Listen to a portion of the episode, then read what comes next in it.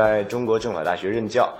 那么一席是一个特别有意思的组合，我看了前最前面的两位，还有刚才的小松的口琴演奏，我觉得他们都讲了特别好的故事。但是我这个比较无趣，我这是学术研究，可能没有故事，所以大家如果听得烦了的话，可以稍微睡一会儿，因为后面还有两个可能更精彩的演说。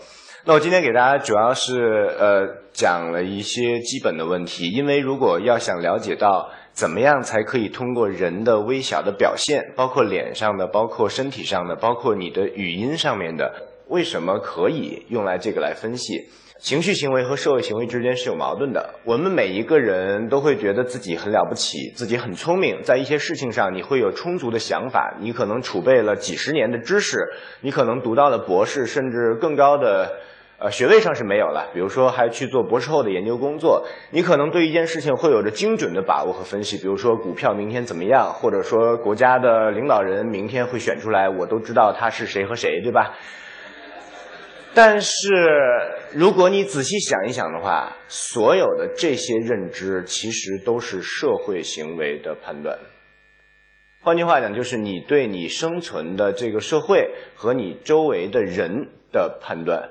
他们是需要智力的，那么还有一类行为是我们人类不太愿意承认，但是又客观存在的。比如说，你四个小时之后胃里就空了，如果四个小时不吃东西的话，基本上你会感到很饿，因为胃里面已经没东西了，它会分泌一些呃呃发呃发射一些信号，告诉你你要吃东西了。还有呢，就是只要你认真的运动十分钟左右，你身上就开始出汗。为什么？因为循环系统加快了之后，身体里面的热量提高，需要排解这些热量。这些事情其实跟猫啊、狗啊、小小老虎、小狮子是一样的，我们管它叫做情呃叫做生物行为。那么人恰恰在生物行为这一块呢，认知不是特别充足，不是所有的人都觉得自己和动物具有着相通的属性。所以我们今天讲的第一个问题就是，为什么我们会称为微？是因为这两种行为之间是有差别的。那么，比如说，大家所经常看到的，包括像我现在这样站在这里，我为什么穿了一件这个衣服、这样的裤子的搭配？我为什么没有像做电视节目一样把头发高高的梳起来？我为什么要戴一副黑框的眼镜？我为什么用这样的语速、用这样的 PPT 来配合我来讲？所有的这些呢，我们都可以归纳为社会表达。那么，基本上大家能看到的正常的人是彬彬有礼的、大方的。或者是稍微有些拘谨，比如说一只手揣在兜里面，这样跟大家讲。还有一种行为呢，是像我，呃，我就是比较经典的有准备的诉说。如果你在这两类行为当中你看到的话，那么只有一一个结论，就是这种单向表达它的价值仅仅在于他想让我知道什么，而不代表他真的脑袋里边认为这是什么。所以，如果呃你看到很多网上总结的结论啊，说这个人单肩一抖啊，或者眼睛一转呐，或者怎么怎么样，他就是说谎了。那么这种结论你千万要小心，因为如果你是从单向表达看到的这些样子的话，很有可能这都是准备好的表演。比如说，有一个著名的呃美国的学者，他研究了小布什去连选总统的时候的一段演呃征兵演说，然后呢，他把里边几个笑容剪出来，重新播放给别人看，做比对实验嘛，就会发现，一旦把那些笑容拿出来之后，小布什的这个征兵演说的感染力就差了很多。但是把这个笑容加进去的原版，就会让人觉得，哦，这个演讲很好，我很被感染，很受鼓舞，我甚至有了去加入军队的愿望。那么就就此有人认为这个笑容叫做微表情，具有很好的感染力。我们没有办法证实布什的这个笑是真笑还是假笑，是是不是故意准备好的。但是至少在我的体系里边，所有这种我没有机会去刺激他的表现，都理论上认为是准备好的。换句话说，就是表演，我就是表演给你看，我就是在今天需要大家认为我学识渊博、理论充分，并且有着实际的经验，我就是中国最牛的人。你能明白我的意思吗？我当然前面是开玩笑的，对吧？那么，在社会行为当中有一个破绽，就是人其实不是一直特别理智，人有的时候会被情绪所左右，甚至起到主导作用。那么很多社会上知名的案件，就是一时兴起，明知道我这一刀捅下去，我这后半辈子就会很麻烦。但是介于当时的那个情势，我还是会捅一刀之后再连捅七刀。我才不管理智上怎么判断，我此时此刻就要这么处理。那么大家有没有想过为什么？道理很简单，因为我们的大脑只有皮层，是区别于其他哺乳动物和更多动物的高级的中枢神经，它可以做逻辑的，它可以做理智的，它可以做符号性的、抽象的高级运算，而我们。皮层下边还有一堆比较原始的部件，跟其他的哺乳动物差不多的，比如说小脑主管平衡和运动，比如说杏仁核，比如说海马负责记忆，还有掌管情绪之类的东西。这些东西我们并不能够通过皮层的意识去控制，所以当你有情绪的时候，你就是一个动物，就是普通的动物，就是地球上那么多。进化留存下来适者生存的生物之一，你并不比其他动物高级很多。如果去掉皮层的功能的话，所以我们特别强调一点，就是只有应激反应才具备推导价值。你要有机会去刺激对方，你要有机会给对方一个压力，或者给他一个提示，或者给他一个恭维，或者给他一个插他一下的像针扎他一下的这种刺激，然后他出现的情绪化的表现。才可以被我们所推导。那么我们都是聪明人嘛？比如说这时候观众席里面有一个人站起来，突然说：“姜老师，呃，还不是叫的姜老师，你这个家伙就是个江湖骗子，不要在这说了，下去。”我一瞬间心里面肯定咻收一下，哎呦，被人识破了，这可麻烦了。我肯定会做出一些动物性的表征，比如说呼吸系统进行短暂的屏蔽。不要呼吸了，然后身体里边心跳加快，血液加快。万一他冲上来打我怎么办？我就跑呗，对吧？但是我的聪明体现在哪里呢？我的聪明体现在我可以瞬间控制住这种本能的反应，我可以判断一下是只有他一个人质疑我，还是所有的观众都已经站起来虚我了。那么如果所有的观众都站起来虚我，我会怎么样？肯定选择逃避，对吧？比如说不了了之，或者道个歉，或者怎么样就灰溜溜走掉。但是如果只有他一个人的话，我可以用惯常的科学的手法，请你列出你的文献依据。这时候我就会用理智来控制住我的情绪表现，所以我后半程的表现又都是有所积累性的准备。大家能明白这意思吗？那么只有那一点点的瞬间才有价值。才能够判断这家伙当时心里到底收没收缩，他是不是被戳痛了。如果我能看到瞳孔的话，就会更精准；如果我能给你架上测谎仪的话，就会更精准。但是很多社会条件的呃社会活动条件是不允许的，那么我们就把这种微小的肢体表现认定为可以作为推导的依据。举个例子，两个人聊天，如果。啊，左边这个人说：“你为什么喜欢？你有什么资格喜欢？”那么通常来讲啊，你可以假定一种情境啊，不管他是喜欢偶像还是喜欢对方这个人，呃，反正这是一个很强烈的质疑，对吧？是否定性的。那么对方这个姑娘呢，瞬间会有很多变化，比如说皱眉，比如说闭眼，比如说叹气，比如说身体收缩、改变坐姿，甚至是朝向的转换。但是。只要还没有破坏掉他的这个对话，社会对话还没有破坏掉，他就一定会给出一个理智的答案。我我没有喜欢你啊，来挽回双方这种尴尬的气氛。所以从这开始，后面他再说什么语言的内容已经不重要了，因为不一定代表他真实的表达。但是前面的一点点破绽，就是我们推导他真实情绪的依据。所以呢，我们来解决的。呃，第二个问题，刚才讲的是原理嘛。第二个问题就是，一定会很多人问：世界上人那么多，今天中国人坐在这里有上百个，全世界六十几亿人，还有不同的人种，日本人、呃，欧洲人、美国人、非洲的那些比较落后的国家的人，甚至土著民族，每一个人的脸的表情或者动作都一样吗？你凭什么就靠你研究出来的这一点结论，然后就去推导所有的人？哎，一句话，这个不是我研究的，这个是继承在前人的基础之上有所发展而已。比如说，美国的 Ekman，他是目前还活着的，号称研究微表情最牛的人。Lie to Me 的原型就是他，同时他也是 Lie to Me 这个电视剧的科学顾问，就是里边所有分析的技术点都是他提供的。那么他在七十年代末、八十年代初的时候发布了一套这样的系统，叫做 FACS。如果有爱好者的话，一定会知道，把人类的面孔表情进行了详细的拆分。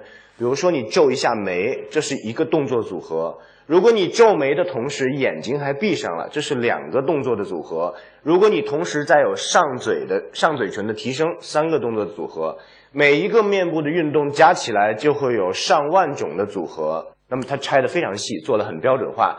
目前不管是学科界、呃科学界，还是工业界，还是商业界，都基本上以这个为蓝本进行了研究。那么我们也做了相应的工作，其实就是本土化，然后再在实际当中应用。那么我想说的一句话是什么呢？为什么可以这么推呢？很简单，每一个表情都不是你后天学会的，都是进化留存下来的本领，因为它们都有着生理意义。这也是我今天的核心内容。我们来看这个表情，周星驰的电影里经常见，对吧？那如果说你们两个聊天，你的工作也好，呃，工作同事也好，或者同学也好，你说了一句什么事情？哎，知道吗？那个谁谁谁又拍了个新电影。如果他做出了这样的表情，你会觉得这是在演戏，对吧？但是如果这样呢？有没有见过类似的表情？如果真的说了一件比较让人惊讶的事情，假设说我现在宣布好了，所有观众你们现在可以离开了，因为我的演讲结束了，后面两位也不用讲了，谢谢大家。一定会有人短暂的停顿身体的动作，同时把眼睛睁开啊？怎么回事？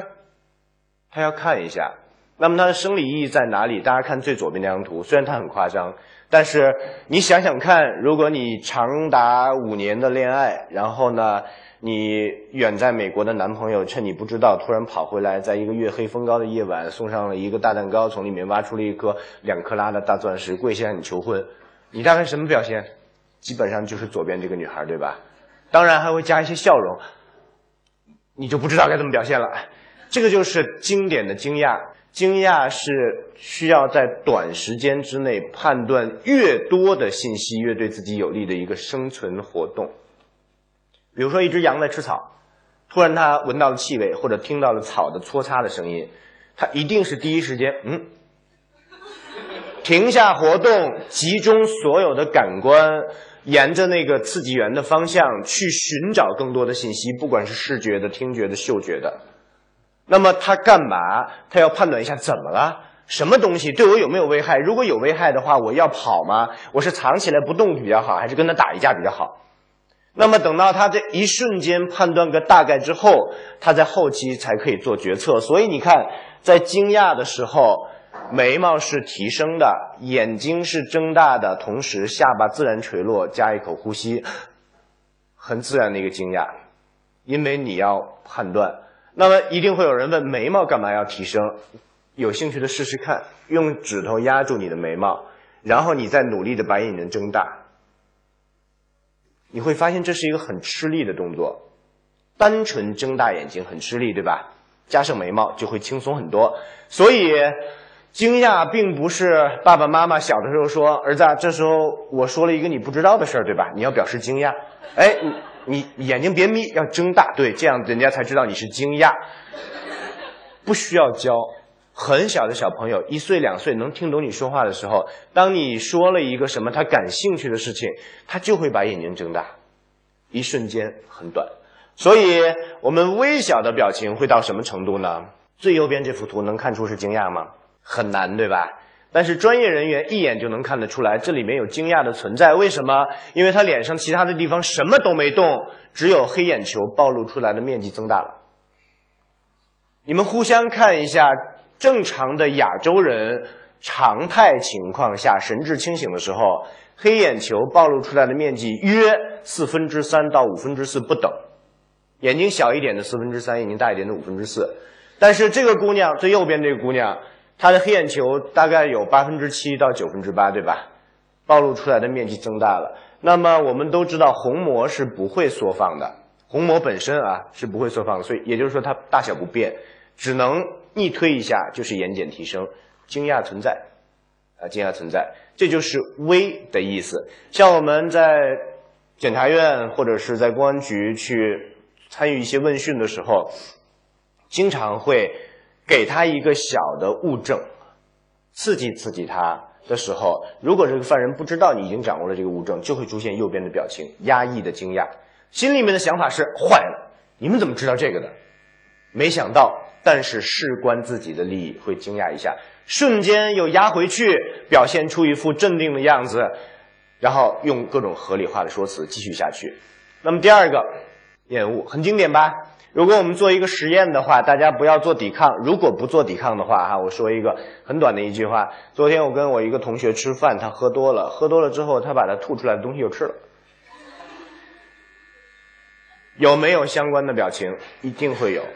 那么厌恶的表情为什么是这个样子呢？最饱满的厌恶是因为皱眉是加力闭眼的，就是给闭眼这个动作再加一把力，而闭眼表示的就是视觉刺激不接受了，不要了。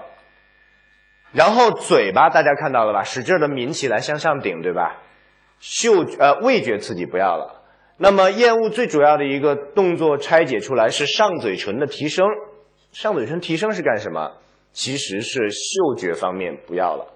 我们人类的鼻子是不会动的，像海豹啊、海狮啊这种生活在水里，它鼻子可以自主关闭和张开，但我们人是不行的。你给我关一个试试，没有办法，对吧？但是大家可以试一下，正常的表情的时候，用鼻孔做一个深呼吸。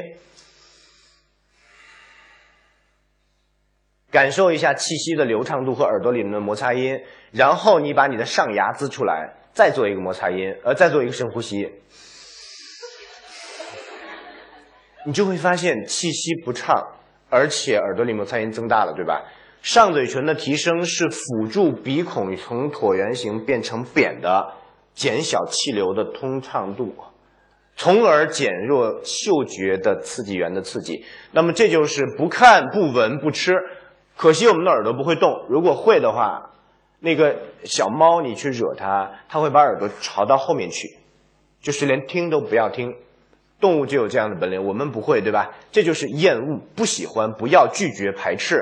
所以轻一点，配个词，咦，说的什么呀？就这样，对吧？再轻一点，哼，心里面有厌烦感、排斥的、否定的、不要的。再轻一点，眉毛和眼睛基本没动作了。但是上嘴唇还在提升，这个表情是轻蔑，对吧？轻蔑就是幅度最轻的厌恶，因为是一样的嘛。厌恶是看不上，你不对，我对；你不好，我好；你是错的，我是对的。轻蔑就是尽管这样，但我不想搭理你，这就是轻蔑。所以上嘴唇提升。第三个，愤怒，愤怒的正面，皱眉加瞪眼。我们中国有句古话叫做。剑眉倒竖，虎目圆睁，对吧？还有形容勇士杀敌的状态是目眦皆裂，啥意思？皱着眉，瞪着眼，然后只要你盯着对方，生气的样子一下就出来了。但是你把这个眉毛和眼睛去掉，生气的样子一下就没了。所以愤怒的表情呢，主要看眉眼的组合。当然，愤怒的时候你还可以大声的吼，也可以骂他，甚至可以动手打他。但是，但是这些都不重要，因为完全有人可以在下半张脸不动的时候。表达他的愤怒，比如说，再说一遍，大概是这个意思，对吧？那为什么要皱眉加瞪眼？他的生理需求就是一边强力关注，你想一下，所有的强力关注都会皱眉，比如说困惑、不明白、想看清楚等等，所有的都会皱眉。一边要睁大眼睛，小心的看着所有的刺激源，因为如果你不管它，它就会伤害你。这就是愤怒的来源。恐惧，这个大概见到。很可怕的东西才会这样，对吧？轻一点儿，哎，怎么会这样呢？这个表情，对吧？再轻一点，啊，没及格啊！再轻一点，尽管你要走了，但我没办法，我不想你走。淡淡的忧愁，是吧？这也算恐惧。那么大家不要被这个词所感染，恐惧并不代表着血腥的场面或者是一个贞子那样的恐怖的场面。恐惧只是一个词，它形容的是你的心里边觉得坏事儿要发生了，但还没发生，可是你又觉得自己没有能力去改变这个局面，这就是恐惧。所以，当你最恐惧的时候，你就会出现这样的一个表情：眉头的上扬，加眼睛的睁大，就是这样。眼睛睁得越大，心里的恐惧就表现得越淋漓尽致。很多美国的海报全部都是用一只这样的眼睛来做海报的内容，表现其惊悚。为什么恐惧和愤怒差不多？我也要看一下周围所有的情况，因为我害怕，我还有求生的念想，我还想活下去，所以我要看。但等到到了悲伤的时候，悲伤是什么意思？什么事情会让我们悲伤？举两个例子，一个是亲人的逝去，一个是年轻人失恋了，还有更多，比如说刚买了一张五百万的彩票中了，丢了，被人抢走了，对吧？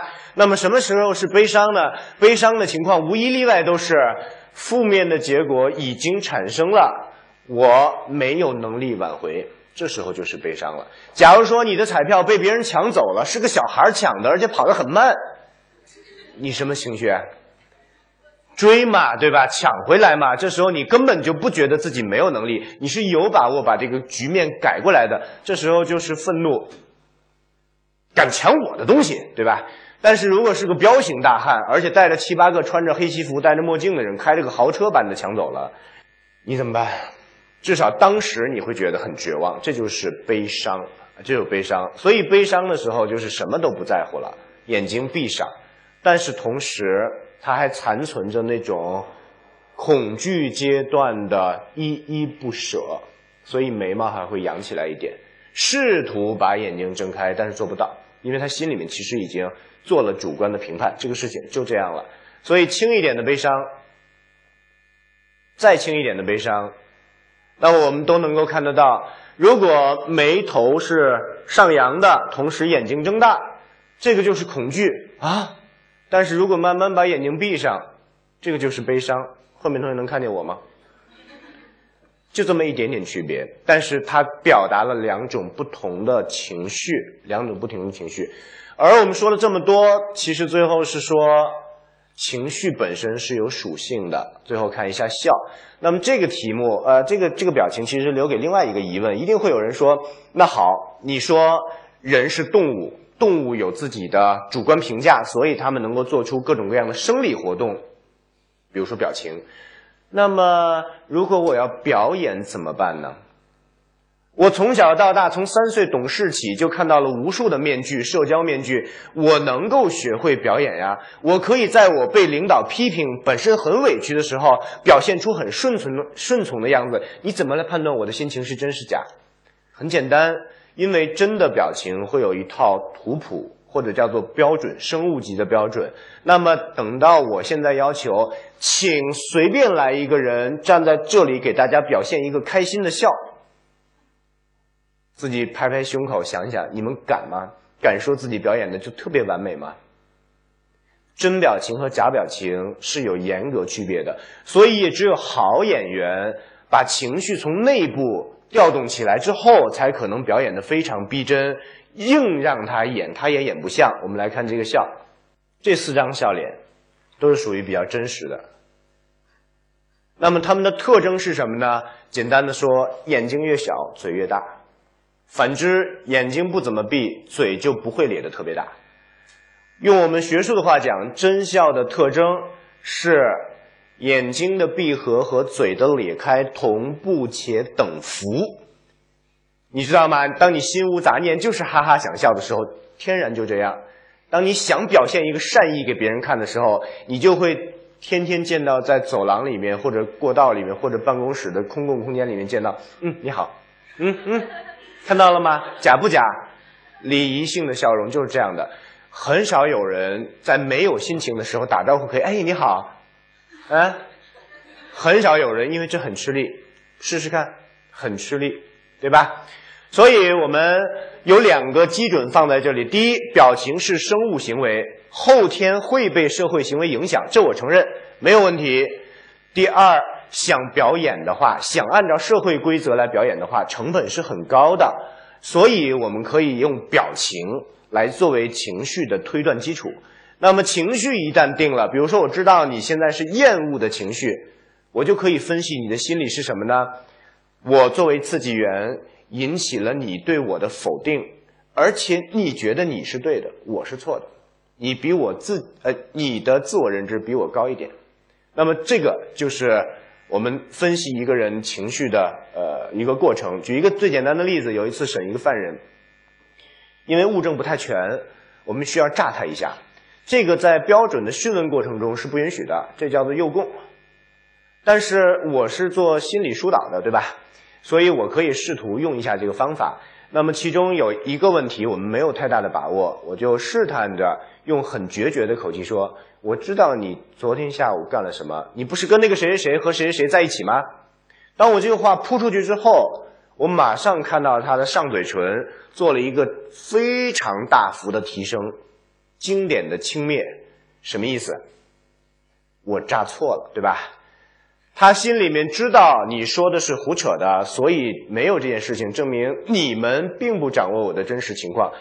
轻蔑的心态油然而生，根本就抑制不住，啊，抑制不住。所以这个是我们对前面表情的一些介绍、研究工作的介绍。但是不得不提的是，尽管时间有限，还会有一点时间耽误大家，就是这个流行文化产品很可怕。比如说，美国的《Lie to Me》，让所有的人都知道哦，还有一个微表情的研究。然后香港紧跟着 TVB 出了一个《读心神探》，对吧？直到今天，仍然在网上不停的有人问我：“哎，姜老师，我在看这两个片子，你你看过这个吗？特别棒，我觉得。好吧，我想说，这是我们的基础读物，尽管它不是文献，不是论文，也不是著作，但是还是要看一下全球的文艺工作者们是怎么看待这件事情的。”对吧？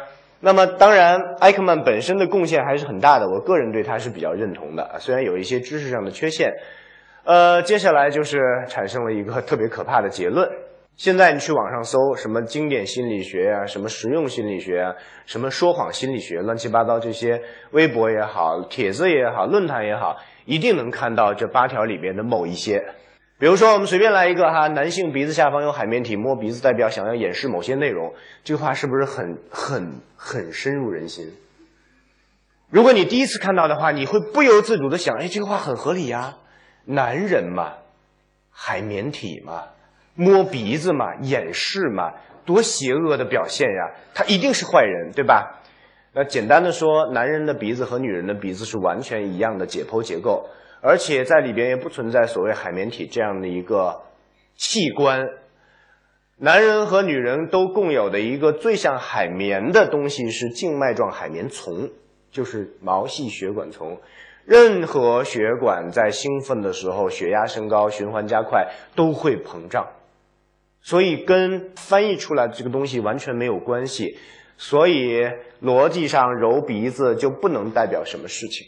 尽管偶尔确实会有人在说了自己心慌的东西之后，会揉一下，表示自我安慰，但是绝不能用这一条推断别人就是在掩饰内容。比如说你和男朋友吵架的时候，这很可怕。他一揉鼻子，你就用这个标准说：“好，你敢骗我，对吧？”那么另外。还有一些特别让人不高兴的事情发生，就是著名的 NLP 美国的一个所谓的学派，我这个手势的意思是引号，所谓的学派，他们的某些研究结论居然放进到了经典的刑事侦查学教程里边，很厚的一本书，而且在全世界范围内流行。比如说这个，他们呃，我随便举一个例子，他们认为眼睛的动向跟人的思维是绝对相关的。如果我的眼睛往这边看，就代表我在想象一个图，比如说紫色的斑马。如果我的眼睛往那边看，就说明我在回忆一幅图，比如说我们家房子里到底装的什么颜色的柜子，然后等等等等。六项眼动理论，这个理论说句直接的话，就是不用太大的样本，五十、一百、两百个样本做实验，全部正伪，不能说都错，但是绝对保证，呃，我的数据是百分之六十四是不符合的。那么这个事情就很搞笑了，它还成为了经典的理论，以至于有人把它简化成什么呢？简化成回答问题的时候，如果这个家伙眼睛向左看，就代表回忆；眼睛向右看，就代表编造。从这个理论衍生过来的，大家能明白吗？而且流传甚广，特别可怕啊！实际上不是这样的啊，实际上不是这样，应该怎么用呢？第一。呃，微表情它不是一个独立的神秘的东西，它就是表情，只不过很微。之所以微，是被抑制了。第二，如果你看到了这个表情，如果你看到这个表情的话，我们需要做的事情是把它归属到某一类情绪里边。比如说，你看到了皱眉加瞪眼，眼睑提升，那我们把它归属到愤怒里边。愤怒是什么意思？后面就可以用逻辑解释了。愤怒是因为。刺激源影响到了我的利益趋势，如果我不干涉，我的利益就将受损，所以我一定要干涉，我的利益就可以保得住。这就是愤怒来源。随便想让你们生气的事情，没有一件超过这个规律之外。那么一旦看到对方愤怒，说明我们给他的刺激源就带来了这种威胁的效果。说明他想维护的那个东西已经慢慢的浮现出来了，啊，已经浮现出来了。这个才是怎么样用来辨识说谎的原理。举个例子，你和被害关系怎么样？这时候所有的人，包括嫌疑人，包括相关人，包括不相关的人，一律都答我不知道，或者是他人很好，不错啊，我们我们没有什么矛盾啊，对吧？不会有人在这时候说这个混蛋，我恨不得杀了他，给自己找麻烦吗？但是，话是理智的产物，只要你有点基础智商，都能够知道要这么说才有利于自己，这叫社交行为。可是你的脸上如果是这个表情呢？你会发现异样的效果吗？皱着眉，眯着眼睛说：“他人很好啊，我跟他关系不错啊。”我表现的有点夸张，这张图贴的也幅度大一点，但是我要贴的特别小，大家可能看不出来这个感觉。所以你想象一下，如果特别微小的厌恶类的情绪或者愤怒类的情绪，配合着语言同步出现，你会更相信哪一个？我们会更相信表情和肢体动作，因为这个归更原始的脑结构来管理，语言反而是皮层的高级功能。所以我们会想这个问题很好玩为什么你一边做出了积极评价或者中性评价，但是同步你的表情却出现了负面的情绪，是厌恶类的或者愤怒类的？这两者的矛盾在学术上我们就叫做说谎，因为他真实的想法不是像他说的那么好。好，再加一个问题，为什么？继续挖一下，答案也许就能出来了。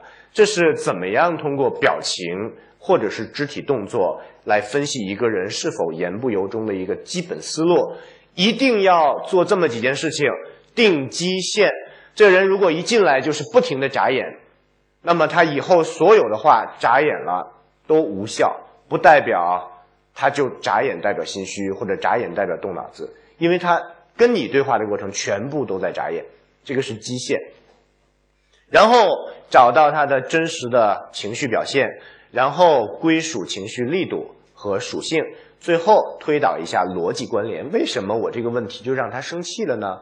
或者为什么我把这个物证往这一放，他就出现了恐惧的表现呢？OK，那个 why 为什么就可以解答所有的问题，解答所有的问题。